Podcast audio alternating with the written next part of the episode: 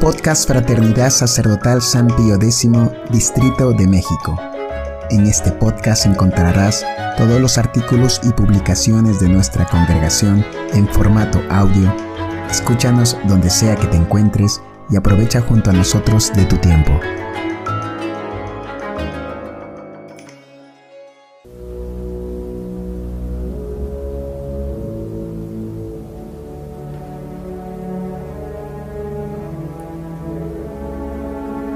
La religiosidad de niños de 9 meses a 5 años. ¿Tienes problemas para que tus hijos estén quietos en misa? Es edificante estar en el santo sacrificio de la misa y ver que niños de 2 a 5 años pueden estar con las manos juntitas y en silencio. Nos hace caer en cuenta que desde la más tierna edad, la acción santificadora del Espíritu Santo puede llenar los corazones de los fieles y disponer las almas para recibir las gracias que nuestra Santa Madre Iglesia dispensa con maternal cuidado a todos los bautizados. El buen comportamiento de los niños en el templo es la mejor preparación para que desde pequeños se formen religiosamente los principales misterios de nuestra fe, la Santísima Trinidad, la Encarnación y la Redención. Comiencen a amar profundamente el sacramento de la Eucaristía y a la Santísima Virgen María y con ello se formen en la doctrina cristiana para hacer la primera comunión lo antes posible, pero con gran conciencia y devoción, poniendo todo el corazón en ese momento tan sublime. La Santa Misa tiene y tendrá siempre el efecto de elevar a los hombres hasta la cruz y de unirlos a nuestro Señor Jesucristo crucificado, cuanto más a los niños pequeños, de los cuales el Sagrado Corazón de nuestro Redentor expresó con honda ternura. Dejad que los niños se acerquen a mí, porque de ellos es el reino de los cielos. Y a la pregunta de los discípulos sobre quién será el mayor en el reino de los cielos, respondió con firmeza de la siguiente manera. Llamando así a un niño y colocándolo en medio de ellos, dijo, En verdad os digo que si no os convertís y hacéis sencillos como niños, no entraréis en el reino de los cielos. Cualquiera pues que se humillare como este niño, ese será el mayor en el reino de los cielos. El que acogiere a un niño, como acabo de decir, en nombre mío, a mí me acoge. Mas el que escandalizare a uno de estos párvulos que creen en mí, mejor le sería que le colgasen del cuello una de esas piedras de molino que mueve un asno y así fuese sumergido en lo profundo del mar. Cuán grave es el descuido de los padres sobre los niños en la Santa Misa si consideramos que nuestro Salvador ordenó firmemente que no seamos un estorbo para que se acerquen a Él y que lo cuidásemos como si se tratara de Él mismo. No debemos pasar por alto el daño que hace el abandono de la sabia pedagogía católica y la aceptación ciega de teorías educativas inoperantes, que exponen a los niños a sus desordenados deseos y caprichos. Al dejar a los niños sin guía e instrucción durante la Santa Misa, lo que estamos haciendo es impedir que se acerquen a nuestro Señor, que en la Eucaristía está esperando para aliviarlos, santificarlos y hacerlos verdaderamente libres. La importancia de acercar a los niños al santo sacrificio de la misa y al sacramento de la Eucaristía desde que tienen incipiente uso de razón no se aleja de las enseñanzas de la Iglesia desde los primeros siglos del cristianismo, cuestión que es explicada con claridad por San Pío X en el, en el decreto Quam Singulari, al establecer la edad en la que se debe administrar la Sagrada Eucaristía. La Iglesia Católica procuró desde sus primeros tiempos acercar a los niños a Cristo por medio de la comunión eucarística, que usó administrarla también a los niños de pecho. Eso, como se encuentra prescrito en casi todos los antiguos rituales hasta el siglo XIII, se hacía en el bautismo, y tal costumbre en algunos lugares duró incluso más tiempo, sigue en vigencia entre los griegos y los orientales. Edad de la discreción establecida para la comunión por el concilio lateranense IV. Tal costumbre más adelante fue cesando en la iglesia latina y se empezó a a no admitir a los niños en la Sagrada Mesa, sino cuando tuvieran algún uso incipiente de razón y una proporcionada cognición del augusto sacramento. Comunión obligatoria al iniciar el uso de razón. La edad de la discreción, tanto para la confesión como para la comunión, es aquella en la que el niño comienza a razonar, o sea, al llegar al séptimo año o más, o incluso menos. Desde ese momento comienza la obligación de satisfacer a uno y otro precepto de la confesión y la comunión. Si bien la comunión debe administrarse a los niños desde los siete años o incluso antes, cuando son capaces de conocer los principales misterios de nuestra fe y distinguir con devoción la Sagrada Eucaristía, también es cierto que eso no es un obstáculo para que desde que son lactantes comiencen a comportarse bien dentro del templo, pues a partir de que entienden la palabra no y pueden ya guardar silencio, no cesará un proceso de comprensión y aprendizaje hasta los tres primeros años de vida, al grado que a esa edad ya lograrán estar atentos, calladitos e incluso por momentos devotos, siempre bajo la supervisión y guía de los padres, lo que se confirmará con la enseñanza del catecismo, la dirección espiritual y la vigilancia constante hasta los cinco años. ¿Cuántas veces te ha sucedido que estás con tus hijos pequeños en la Santa Misa y no logras que estén quietecitos y en silencio? Qué común es que la mamá es quien se desgasta tratando de cuidar a los bebés en la Santa Misa sin que logre que se porten bien. Esta problemática se origina principalmente en cinco errores que cometen los papás en la Santa Misa. 1. Papá se desentiende de la conducta de los niños en la Santa Misa y solo mamá se encarga de cuidarlos. Quien se encarga de guiar y corregir a los niños dentro del templo es comúnmente la mamá, pues la costumbre natural hogareña se traslada a la misa, lo cual se entiende, pero de ninguna manera es efectiva para que los niños mantengan una conducta religiosamente adecuada durante el santo sacrificio. Los niños necesitan de papá y mamá para lograr una formación religiosa íntegra, pero especialmente necesitan de la figura paterna para introducirse en el misterio de la redención. En este primer error se pasa por alto que el papá es para los niños la representación de la paternidad divina. El criterio religioso que se forje en los hijos pasa especialmente por los conocimientos que transmite la figura paterna y la relación de ejemplaridad y cariño que se mantenga con ella, pues se trata de un modelo irreemplazable de fuerza y congruencia entre lo que se cree y practica. Fe, caridad y cruz van siempre de la mano, lo que excluye de suyo el error y la incongruencia. La fe da lugar a la caridad y la caridad no se reconoce sin la cruz. La acción educativa debe combinar el sacrificio de los padres con la exigencia hacia los hijos. ¿Quién mejor que papá para enseñar a los hijos lo que es la fe y la caridad? e introducir a los pequeños en el misterio de la cruz. Máxime si naturalmente la figura paterna es la representación de la verdad, la fuerza y la valentía para enfrentar los peligros que amenazan a la familia.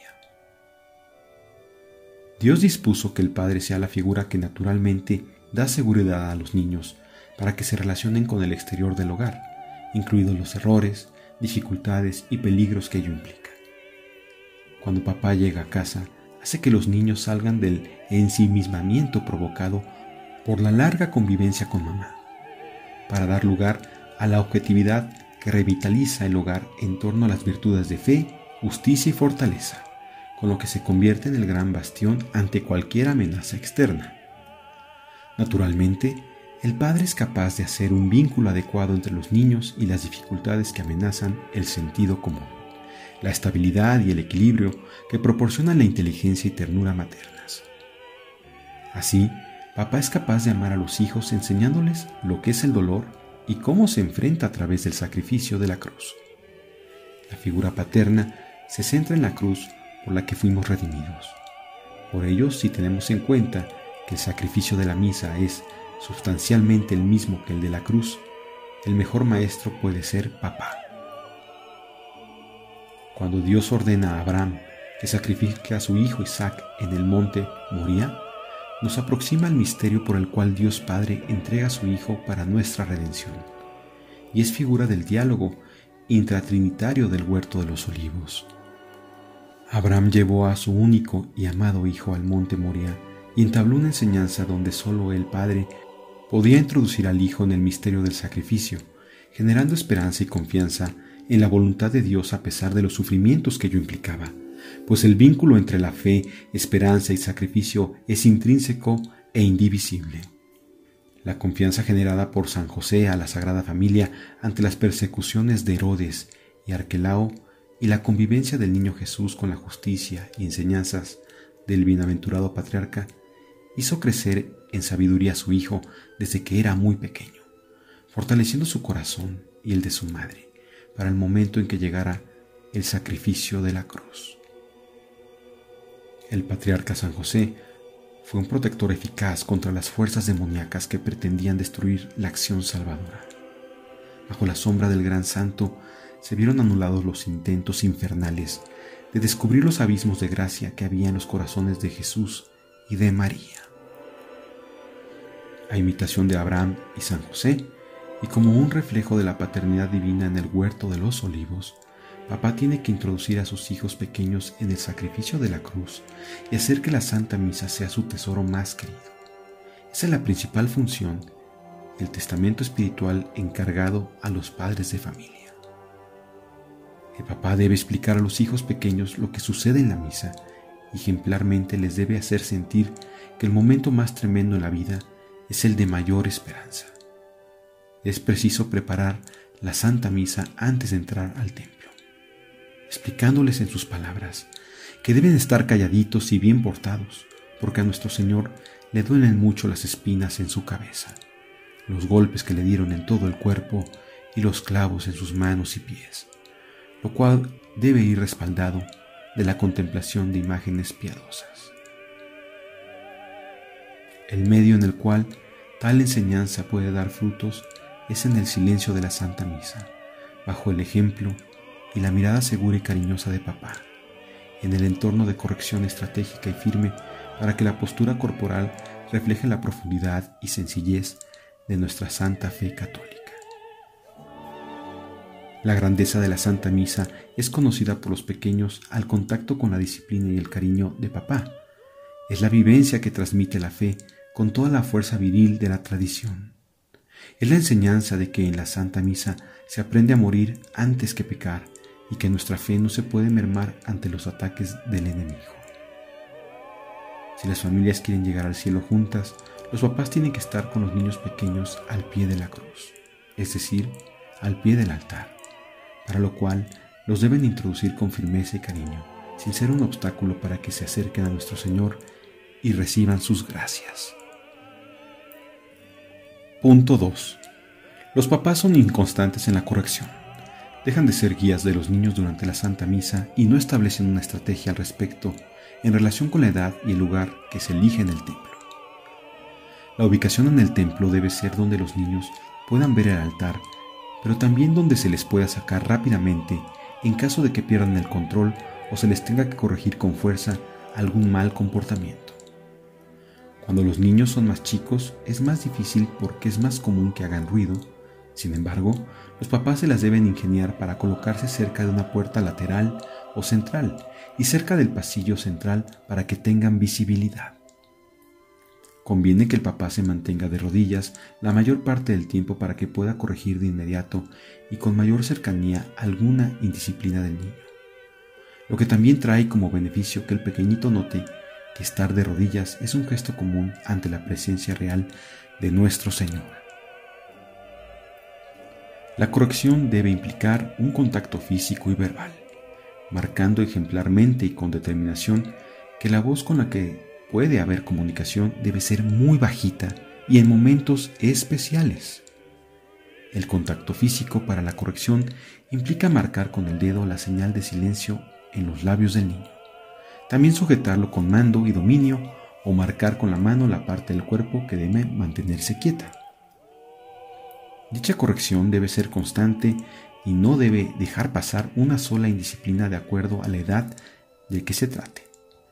Tal cuestión es de suma importancia, porque no es lo mismo corregir a un bebé que a un niño cercano a los dos años.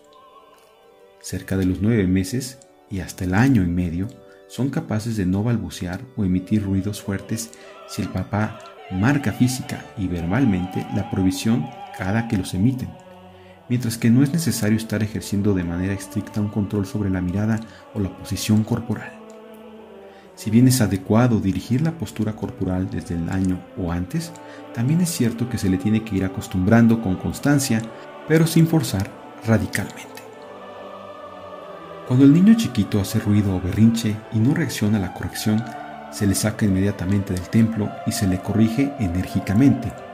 Se le mantiene en un estado de incomodidad y disciplina que debe orientar progresivamente a que el niño se estabilice y pueda regresar lo antes posible al interior aun cuando se encuentren fuera del templo, siempre debe seguir con el tono de voz bajo y marcando la disciplina, sin que el niño gane una sola afrenta y sin que se pase por alto cualquier gesto grosero del niño, a efecto de reprimirlo en la medida necesaria y de manera inmediata. Incurren en un grave error los adultos que piensan que en el templo los niños chiquitos no se pueden comportar bien y que por tanto deben sacarlos para evitar que turben el silencio sagrado y no distraigan a los fieles que participan de la Santa Misa. Así pasan por alto la obligación evangélica de acercar a los más pequeños a la presencia de, nuestro Redentor, con lo que se convierten en un estorbo que también contradice las enseñanzas de nuestra Santa Madre Iglesia para que se preparen a recibir la Sagrada Eucaristía desde que su razón es incipiente. Lo anterior no implica que los niños que lloran o hacen ruidos no sean retirados inmediatamente del templo, pero una vez estando fuera, debe reprendérseles de tal manera que entiendan que les conviene más estar adentro, pues ahí está Papá Dios, y si están calladitos, papá y mamá estarán contentos. Cuando el niño gatea o comienza a caminar, se tiene que elegir un lugar adecuado para que, además de la visibilidad del altar, tenga algo de movilidad siempre que sea dentro de un límite razonable y bien definido, pero nunca dando la espalda al altar ni distrayéndose con juguetes o comida. En este caso, se le debe corregir constantemente y siempre con breves comentarios que inviten a creer con todo el corazón a nuestro Señor y a la Santísima Virgen María. Por ejemplo, mira chiquito, ahí está Papá Dios, dile, querido, te quiero mucho. O dile, te quiero con el corazón. También se le puede decir, quiero quitarte las espinas de la cabeza. Mira la Virgen linda, es tu mamá del cielo y dile, no me dejes nunca. O también se le puede decir, te regalo mi corazón, Virgen pura. Escucha, qué bonita música. Es para Papa Dios. O también decirle, mira las flores, son para la Virgen linda. En ese sentido, debe haber constancia en la dirección que se va haciendo del niño mediante la elección de palabritas breves y piadosas hacia el altar. Así se interrumpe la distracción y se dirige su atención hacia la Santa Misa. La pura corrección sin constancia y sin guía hacia lo más sagrado es ineficaz en el cuidado de los pequeñitos. Por ello debemos disponer toda nuestra atención y capacidad para introducir y disciplinar a los niños durante la Santa Misa. Si a veces corregimos y a veces dejamos pasar indisciplinas o berrinches, si no nos preocupamos siempre por un lugar adecuado para estar en el templo, si nos desentendemos de los gestos o acciones de los niños durante la Santa Misa, entonces nos convertimos en un obstáculo para que se acerquen a nuestro Señor, con lo que incumplimos con el mandato evangélico y con nuestro deber de Estado. Cuando se ha seguido un proceso constante y adecuado hasta los tres años, entonces será mucho más fácil continuar en adelante con la vigilancia de disciplina. Pero si no ha sido así y hemos cometido errores en la primera etapa, entonces el trabajo alrededor de esa edad tendrá que ser redoblado a efecto de no dejar pasar movimientos y ruidos del niño dentro del templo. Si hemos llevado mal a nuestros hijos, debemos rectificar teniendo en consideración que es de sabios volver al comienzo y empezar de nuevo cuando se ha perdido el rumbo. Empezar con cosas fáciles pero puras, con verdades altas pero claras, con principios primeros pero inamovibles.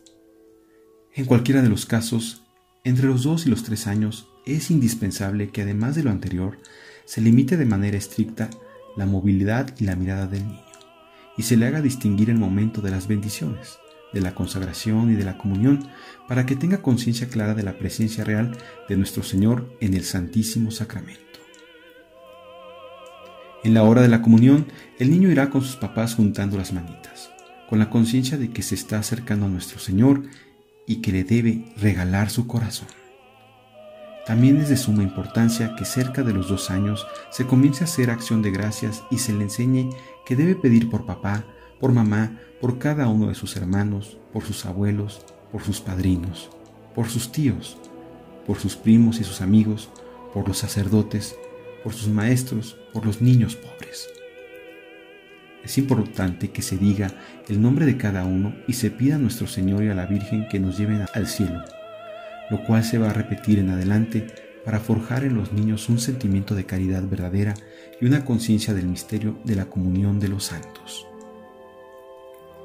Sin lugar a duda, no se debe prescindir de la asistencia continua al mismo templo y de preferencia a una misma hora el domingo, a efecto de que el niño se habitúe a mantener un comportamiento progresivo en el tiempo, ya que lo interioriza y se hace una relación religiosa profunda entre lo que se enseña y practica en casa y lo que se vive en la Santa Misa. Todo lo anterior debe tener continuidad y vigilancia estricta hasta los cinco años, pues el trabajo realizado puede revertirse si se descuida. Los descuidos, desatenciones e inconstancias, por leves que sean, revierten marcadamente el trabajo que se ha realizado por meses o incluso por años. Por ello es de gran importancia que constantemente papá y mamá hagan un examen de conciencia y renueven sus propósitos de enmienda. A los cinco años, los niños ya son capaces, bajo la supervisión de los padres, de estar totalmente quietecitos, calladitos y por largos momentos de la Santa Misa atentos y conscientes de lo que está sucediendo. Pueden llevar misal para niños y libros piadosos donde seguir conforme imágenes y palabras la liturgia y sobre todo tener devoción en los momentos principales como la epístola, el Evangelio, ofertorio, la consagración y la comunión, entre otras. Es recomendable que antes de la misa se lea con los niños el Santo Evangelio de la misa a la que se va a asistir y explicarlo para que lo entienda lo mejor que pueda de acuerdo a su capacidad.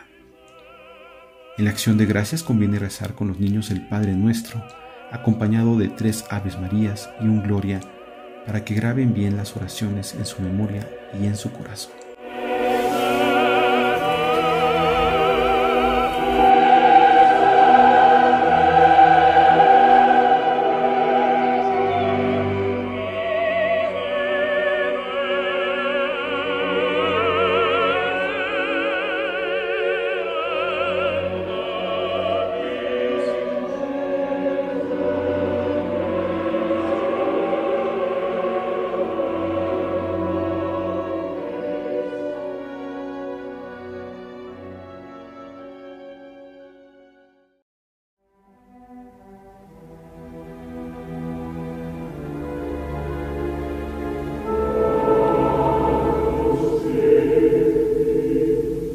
Punto 3.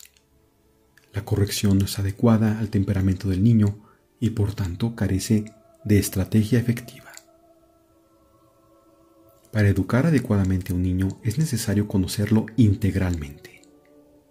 Esta regla general debe ser aplicada para el trato que se le debe dar cuando se le introduce en el santo sacrificio de la misa, pues de lo contrario se puede arraigar un rechazo que después sea muy difícil revertir. Los niños tienen temperamentos predominantes que requieren un trato adecuado para que se logre atención y agrado por la Santa Misa. Por ejemplo, en la clasificación clásica de los temperamentos, encontramos que son activos los coléricos y sanguíneos, mientras que son pasivos los melancólicos y flemáticos, lo que implica que los primeros sean más extrovertidos e inclinados a la acción y los segundos introvertidos y con tendencia a la tranquilidad. Por otro lado, los coléricos y melancólicos guardan sentimientos más profundamente, mientras que los sanguíneos y flemáticos son más superficiales. Al disciplinar a los niños para que participen del santo sacrificio de la misa, debemos tener en cuenta que si predomina algún temperamento activo, será más difícil que se esté quieto, pero al mismo tiempo podremos motivarlo de manera más intensa a que disfrute hacia el exterior la belleza de la sagrada liturgia. En cambio, en los temperamentos pasivos será más difícil que la liturgia llame su atención, pero más fácil que guarden una conducta adecuada y se generen sentimientos profundos de amor a nuestro Señor y a la Santísima Virgen. Asimismo, para corregirlos hay que considerar que no se puede regañar igual a un sanguíneo que a un melancólico, pues el primero necesita que se llame su atención con mayor fuerza sensible, mientras que el segundo requiere que se le llame la atención con constante firmeza emocional. Luego, no se necesita tener más que sentido común y haber sido formados adecuadamente desde chicos para establecer estrategias adecuadas para dirigir en este aspecto a los niños. Sin embargo, ante las heridas que predominan en la naturaleza humana, es preciso acudir a formarse en buenos libros y bajo el consejo de gente sabia, a efecto de suplir las deficiencias y poder establecer estrategias disciplinarias adecuadas para cada uno de los hijos. La buena formación de los padres nunca está de más para poder acercar a sus hijos a nuestro Señor, en el santo sacrificio de la misa, que es fuente de todas las gracias.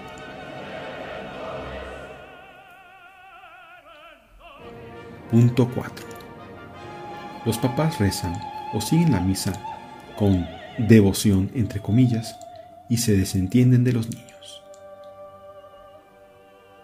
Si los padres ejercen su autoridad con prudencia y firmeza, desde muy chicos los niños tienen la capacidad de portarse bien en el templo. Y si bien a los nueve meses el uso de la razón es, es incipiente, lo cierto es que la costumbre de no hacer ruido en el santo recinto comienza a enraizarse profundamente. Muchos padres de familia piensan que por estar vigilando a los pequeños, ellos mismos no atienden a la misa y no cumplen como deberían con el precepto dominical. No obstante, pasan por alto que su deber de Estado es cuidar a sus hijos y enseñarles a portarse bien en la Santa Misa. Si no se vigila a los hijos, ni se transmite en la medida de la edad el amor al santo sacrificio de la misa, no se reciben las gracias que vienen de cumplir el precepto dominical. Los padres de familia no deben desatenderse de los niños, so pretexto de estar en un momento de éxtasis o devoción, pues el deber de Estado marca con objetividad la obligación que debe ser cumplida en un momento determinado. La devoción que abandona el deber de Estado es falsa y aparente y se convierte en un obstáculo para que los niños pequeños se acerquen a nuestro Señor. Punto 5. En casa no se reza en familia. O no se enseña a los niños a comportarse bien entre semana. Ello implica que no se prepara al niño para comportarse en el templo. Lo que no se acostumbra en el día a día difícilmente se logrará una vez por semana. La eficacia de la disciplina durante la Santa Misa Dominical debe estar respaldada por el hábito diario de rezar el rosario en familia y hacer que en ese momento los niños se comporten adecuadamente. El comportamiento de los niños tiene que ser diferente de acuerdo con los lugares y momentos donde se desenvuelven. Sin embargo, la dirección y buena conducta debe ser una constante en cada actividad. Sea ayudando a mamá, rezando, jugando, platicando con los grandes, comiendo, pidiendo de comer, etc., el niño debe ser dirigido de acuerdo a su edad y temperamento, para que sea obediente, paciente, respetuoso, cariñoso y con buenos modales, con lo cual se irá fortaleciendo su voluntad y poniendo los cimientos para la formación paciente y perseverante de un criterio recto. La tolerancia es un concepto superficial y ajeno al amor pero la paciencia y la perseverancia son virtudes profundas que se anclan en el amor. Amar verdaderamente a nuestros hijos es ser pacientes y perseverantes en su educación toda la semana, todas las semanas, todos los años, no solo los domingos y fiestas de guardar. La sociedad vive una crisis grave porque las familias están destruidas y los padres no son pacientes y perseverantes para integrar en la educación de los niños todos los aspectos en la formación humana, empezando por lo más elevado, edificante y digno, que es lo espiritual, lo que trae como consecuencia relaciones humanas que no saben vincularse por la caridad, que es el amor en Dios. Conclusión. Aunque cuesta mucho, en esto va la existencia, la vida y el futuro de toda sociedad humana. Todos los niños, desde que nacen, son como árboles que crecen hacia el cielo, pero algo torcidos. Se corre el riesgo de que, creciendo, caigan y malogren su existencia si no se les fuerce y dirige hacia la rectitud. Así como hay que poner un palito para orientar con rectitud al tronco tierno, también hay que ser firme y dar buen ejemplo a los hijos para formar en ellos hábitos buenos, considerando lo que dice la Sagrada Escritura. El que mima a su hijo tendrá que vendarle las heridas, y a cada grito suyo se le conmoverán las entrañas. No debemos consentir sus pasiones desordenadas. No debemos entregarnos a su servicio de manera irracional. No importa que sean chicos o muy lindos, pues de los niños salen los hombres y el cariño no es obstáculo para educarlos con firmeza de frente a la eternidad. Consentir sus pasiones es contrario a amarlos. Esto siempre es mejor en la unión de un matrimonio sólido, con cariño y justicia. Padre y madre juntos mirando hacia el mismo fin, a pesar de sus defectos. Que Dios cuide a los padres en labor tan seria para que los niños puedan acercarse a nuestro Señor en el santo sacrificio de la misa.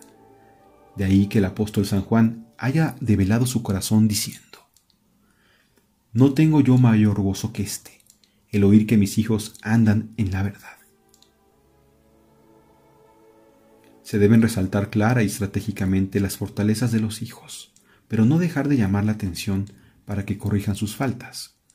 Esto último debe hacerse con justicia, firmeza cariño y sin transmitir desesperación, con lo cual la fe católica y el amor a la Santa Misa quedarán sembrados en sus corazones desde la primera edad y será muy difícil que con el paso del tiempo no den frutos de santidad, pues nuestro Señor tendrá en cuenta que se dio cumplimiento a los mandatos evangélicos para que los niños se acerquen a Él y se acoja a cada niño en su nombre y así cooperar en la batalla espiritual para que todas las cosas se instauren en Cristo Rey.